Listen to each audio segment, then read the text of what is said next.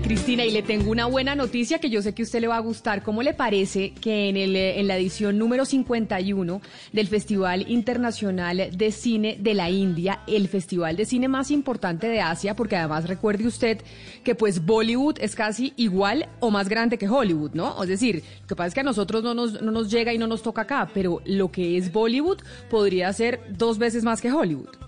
Sí, claro, ya se convirtió en un mundo paralelo y además los artistas son hermosísimos, no solamente muy buenos artistas y grandes bailarines, sino que son hermosísimos. Eh, yo creo que es una de las razas más bonitas, tiene usted razón, pero la noticia que le tengo es que en esa edición número 51 del Festival Internacional de Cine de la India, pues resulta que en el em, nombramiento de las 12 películas, de las 12 mejores películas que no estaban en competición, pero que seleccionaron, porque son películas que no son de la India, pues está El olvido que seremos de Fernando Trueba. Ahí aparece en esa selección de las 12 películas que no son indias, una selección especial, ahí aparece El olvido de seremos de Fernando Trueba y, me parece sin duda alguna una super noticia.